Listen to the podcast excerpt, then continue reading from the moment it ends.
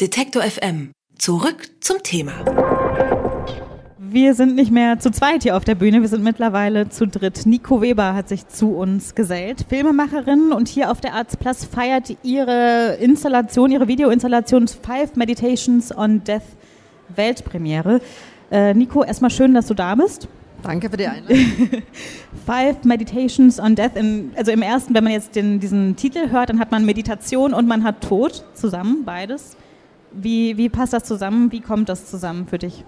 Ich glaube, das kommt eigentlich ganz einfach zusammen, weil letztlich ist es natürlich so, dass Tod etwas ist, was uns jeden Tag, tagtäglich umgibt. Wir konfrontieren uns natürlich nicht damit, wir setzen uns nicht damit auseinander, weil eigentlich unsere Gesellschaft und unsere Kultur hat das ja komplett ausgeblendet und ausgesperrt. Und ich glaube, eine Meditation klingt erstmal so ein bisschen sanft, ne? so ein bisschen einschmeichelnd und beruhigend. Äh, äh, ist, glaube ich, auch ein sich einlassen, ein Fokussieren auf etwas und auch eine ganz bewusste Konfrontation. Und das war eigentlich der Gedanke dahinter. Du hast gerade schon äh, so belächelt, sanft und, ähm, und ruhig. Ich würde äh, jetzt einfach mal sagen, deine Installation ist, ist alles andere als sanft, glaube ich. Also es sind schon sehr drastische Bilder, die, die gezeigt werden. Ne? Also es wird tatsächlich eine Schädeldecke aufgeschnitten, eigentlich eine Obduktion gezeigt. Man setzt sich doch sehr drastisch mit dem Tod auseinander, wenn man da sitzt. Also das ist eine interessante Wahrnehmung natürlich, weil ich selber finde es äh, ähm, ja und nein, sage ich mal. Es mhm. ist nicht drastisch im klassischen Sinne. Ich meine, ich gucke auch regelmäßig ab und zu mal Sonntagabends Tatort. Äh, äh, äh, und es gibt viele, viele Spielfilme, die einen, glaube ich, sehr viel drastischer mit dem Tod von, kon konfrontieren als diese Filminstallation. Ähm, und natürlich ist es auch so, glaube ich, dass das Drastische, was drastisch wirkt, ist, dass man vielleicht auch, denke ich mir, weiß, dass es eben nicht inszeniert ist mhm. und nicht gespielt, sondern echt. Ähm, und ich glaube aber auch, dass, weswegen ich gelächelt habe, für mich ist es ähm, fast schon manchmal mitunter, auch mein Pathologe war sehr zärtlich, äh, äh, eine zärtliche Auseinandersetzung mit dem Tod, weil es ist ganz anders, wenn man genau hinguckt man muss sich natürlich darauf mhm. einlassen, ganz anders gedreht, das ist ganz anders beleuchtet, der Fokus verschiebt sich ganz anders. Es ist ein anderer Sound als die reale Obduktion. Da liegen andere Töne darunter, die jetzt vielleicht so im Messetrubel so ein bisschen untergehen. Also man muss, glaube ich, schon eine Weile verweilen, um das irgendwie mitzukriegen. Die Filme sind eigentlich auch aufeinander getaktet. Das heißt, äh, äh, wenn man den Raum begeht, erzählt sich nochmal ein anderer Film. Das ist, klappt nicht so ganz mit der Taktung äh, äh, aufgrund der mangelnden Technik, die da zur Verfügung steht. Aber so war das eigentlich gedacht. So ist ursprünglich das Konzept. Und ich glaube, das nimmt einen dann, also wenn ich nicht glauben würde, dass es einen einnimmt mhm. zu einer Meditation, äh, kann das, glaube ich, funktionieren. Nee, dass es einen einnimmt, das, das sehe ich auf jeden Fall auch. Ich, ich finde das total interessant, weil du es dir eben auch schon gesagt hast, Meditation eigentlich immer verstanden wird als ich lehne mich zurück und ich, und ich begebe mich irgendwie in einen, in einen Safe Space vielleicht irgendwie. Ne? Also genau. Genau. Es, also und, und das macht man in deiner, in deiner Installation? Also wie brichst du irgendwie damit? Ich glaube, man konfrontiert sich mit etwas, mit, das, mit dem man sich normalerweise, oder ich denke zumindest viele Menschen normalerweise nicht konfrontiert. Und ich glaube, dass, äh, äh, oder bin mir relativ sicher, dass man einen anderen Blick auf das Leben und auch einen anderen Blick auf das Menschsein entwickelt, wenn man sich auch über das Ende mhm. äh, äh, Gedanken macht und sich damit konfrontiert. Ich habe Philosophie studiert und natürlich, wenn man äh, ähm, sich über die ganz großen Existenzen irgendwie Gedanken macht, dann kommt man zwangsläufig irgendwie darauf, auf dieses Thema. Mhm. Ist das was, womit du dich persönlich dann auch einfach schon lange beschäftigst mit dem Tod oder vielleicht auch mit dem, was danach passiert mit dem Körper? Äh, ja, äh, schon eigentlich schon tatsächlich immer in irgendeiner Art und Weise. Also erstens im Privaten bin ich sehr, sehr oft mit dem Tod konfrontiert worden, leider, mhm. äh, äh glaube ich. Ähm, das passiert ja nicht jedem so, dass die Eltern früh versterben, nur als Beispiel oder oder Freunde, die man irgendwie verliert. Das ist etwas, was, das, was mit einem was macht. Ne?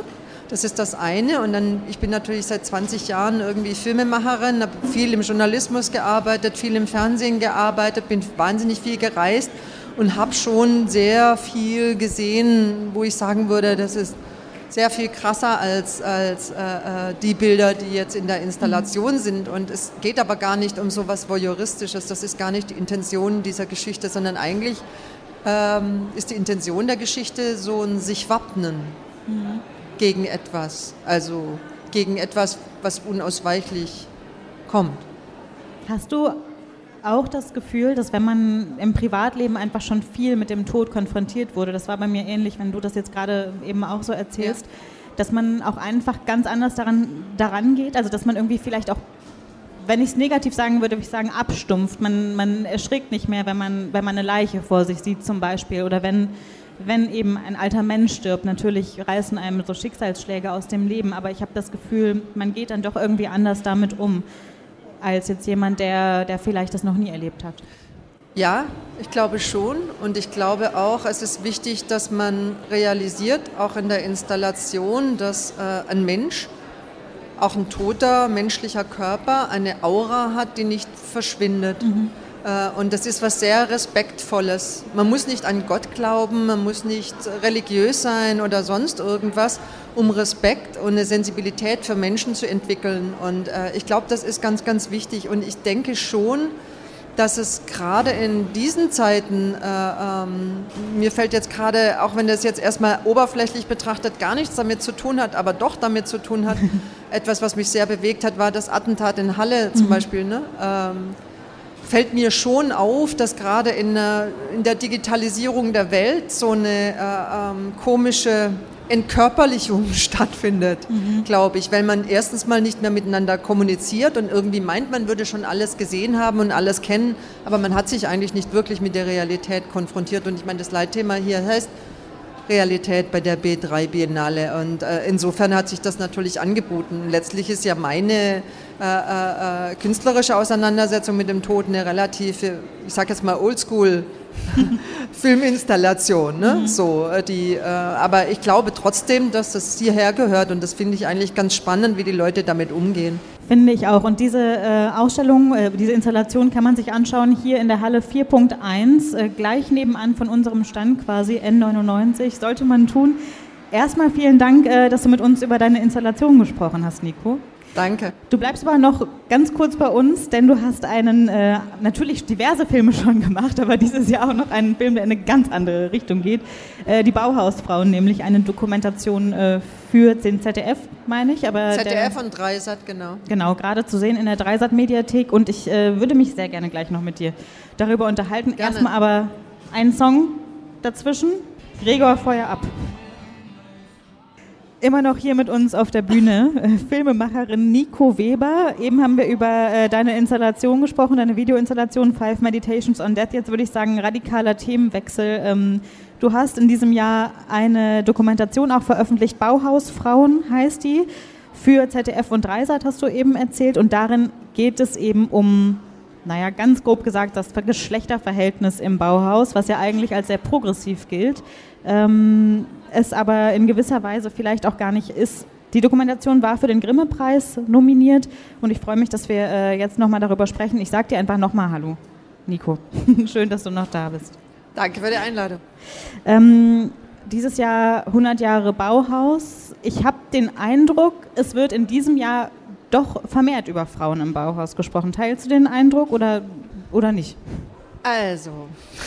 Okay, ich sehe schon, es kommt eine ähm, Korrektur. Nee, äh, ähm, ja klar. Mhm. Also ich meine, das ist im 100 Jahre Bauhaus, ist es natürlich irgendwie aufgekommen, dass man auch die Frauen irgendwie entdeckt, weil man auch die Frauen entdeckt erst seit das MeToo gibt und die ganze Debatte geführt wird, was dringend notwendig ist. Aber ich muss dazu sagen, äh, ähm, ich habe ähm, eine Magazinreihe gemacht für die Dreisat Kulturzeit. Die ist nicht gelaufen zu 100 Jahre Bauhaus, sondern die ist gestartet äh, zu 100 Jahre Frauenwahlrecht. Äh, das war am 18. November 2018 äh, und äh, leitete natürlich so dieses Bauhausjahr ein. Warum ich das sage, ist, wir waren nicht nur die Ersten, sondern haben natürlich auch ich zumindest, äh, Dreisat vielleicht weniger, aber lange dafür gekämpft, dass dieses Thema gemacht wird.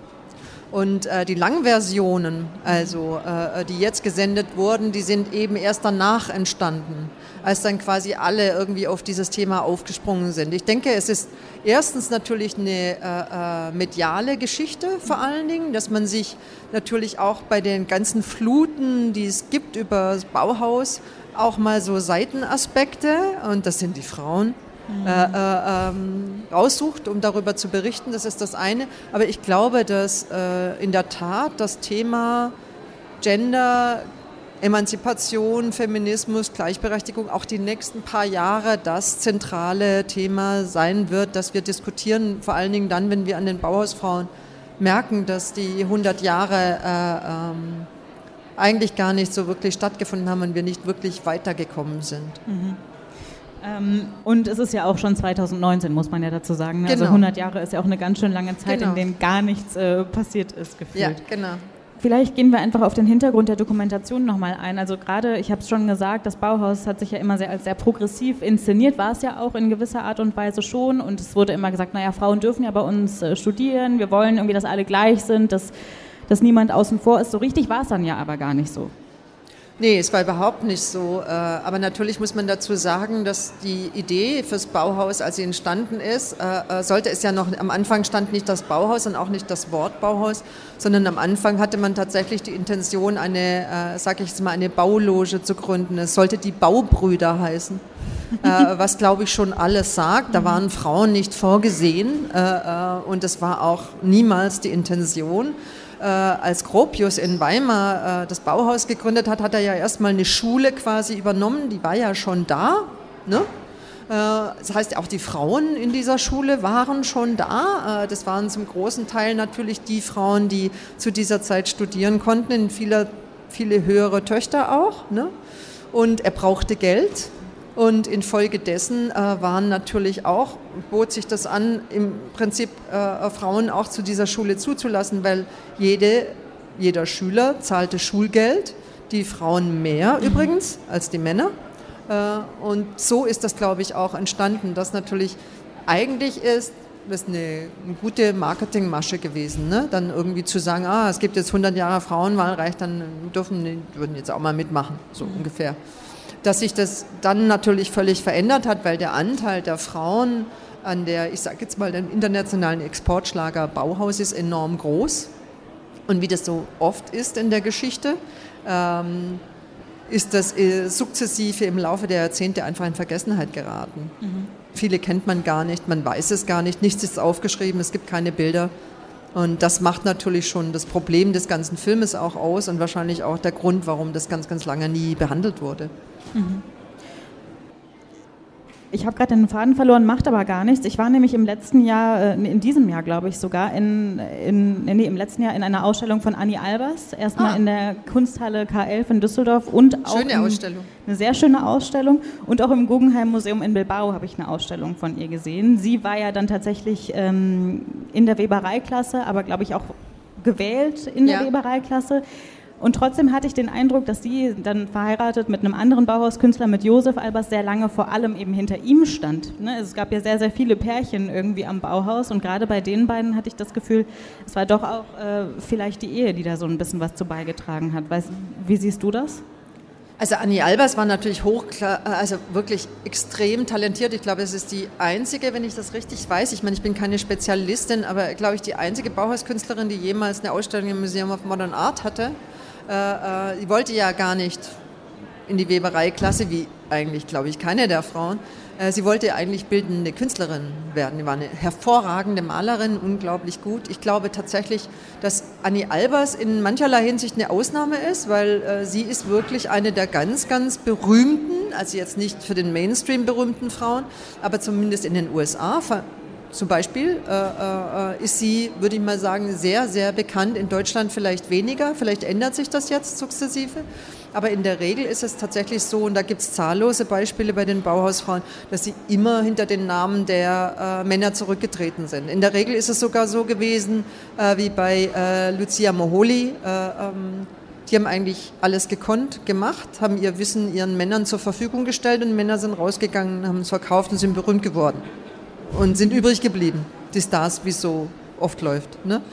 Und genau so gibt es zahllose Beispiele. Also ich glaube, es gibt auch einige im Film. Also Lucia Moholi ist jetzt nochmal speziell, weil tatsächlich äh, äh, die war eine unglaublich gute Fotografin und hat ihrem Mann das Fotografieren beigebracht. Der ist dann damit äh, berühmt geworden. ähm, aber das war einfach auch die Zeit, in der das nicht möglich war. Aber das ist, glaube ich, nur ein Beispiel von vielen, wie das oft so läuft mitunter.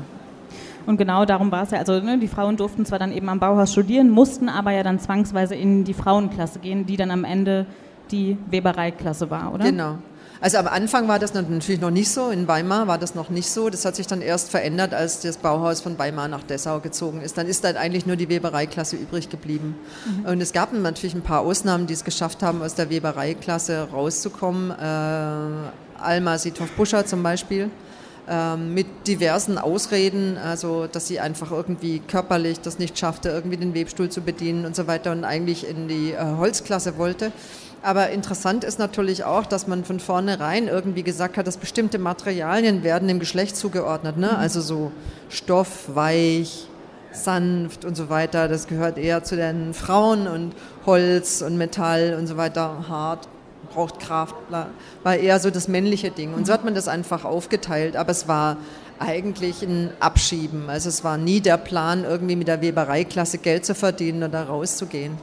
Vielleicht noch eine letzte Frage, weil wir gleich auch Platz machen müssen für Seite 37. Aber ähm, du hast eben schon gesagt, deine Dokumentarreihe, die kam eigentlich zu 100 Jahre Frauenwahlrecht richtig ja. raus. Siehst du es auch einfach deine, deine Aufgabe als, als weibliche Filmemacherin auch dafür einzustehen und zu sagen, jetzt müssen wir uns den Platz auch vielleicht einfach nehmen? Na klar. Also ich glaube, äh, es gibt, glaube ich, diesen schönen Satz von Madeleine Albright, den ich immer noch ganz toll finde. Äh, die hat irgendwann mal gesagt, es gibt einen ganz speziellen Platz in der Hölle äh, für Frauen, die andere Frauen nicht fördern. Und äh, äh, ich glaube, zu dieser Förderung zähle ich auch das. Also natürlich befasse ich mich damit, weil ich selber eine Frau bin und weil ich natürlich, wie wir alle, äh, äh, im Alltag täglich damit konfrontiert sind, dass es eine Benachteiligung gibt. Das fängt von der ungleichen Bezahlung an bis endlose Beispiele. Aber ich gebe nur ein letztes Beispiel, was ich interessant finde, weil es gerade mal eine Woche alt ist, sind Zahlen rausgekommen vom internationalen Kunstauktionsmarkt äh, äh der letzten zehn Jahre. Artnet hat das zusammengefasst ich glaube, da sind jetzt im internationalen Auktionsmarkt in der Kunst werden, äh, sind in den letzten zehn Jahren umgesetzt worden 200 Milliarden US-Dollar. Äh, und davon entfallen auf Werke von Frauen 4 Milliarden. Und ich finde, äh, im Jahre 2019 wenn wir vom Bereich Kunst reden. Äh, ich meine, man kann das auf jeden Bereich, irgendwie gibt es viele andere Beispiele, aber gerade beim Bereich Kunst ist es besonders tragisch. Äh, und es gibt, glaube ich, ich glaube, das ist eines der wichtigsten Themen in der Kultur überhaupt der nächsten paar Jahre, genau das aufzuarbeiten und dringend, dringend, dringend notwendig. Bei uns hier auf der Bühne war Filmemacherin Nico Weber. Ihre Dokumentation Bauhausfrauen, die ist nach wie vor zu finden in der Dreisat Mediathek. Vielen Dank. Danke sehr. Warst. Danke. Alle Beiträge, Reportagen und Interviews können Sie jederzeit nachhören im Netz auf detektor.fm.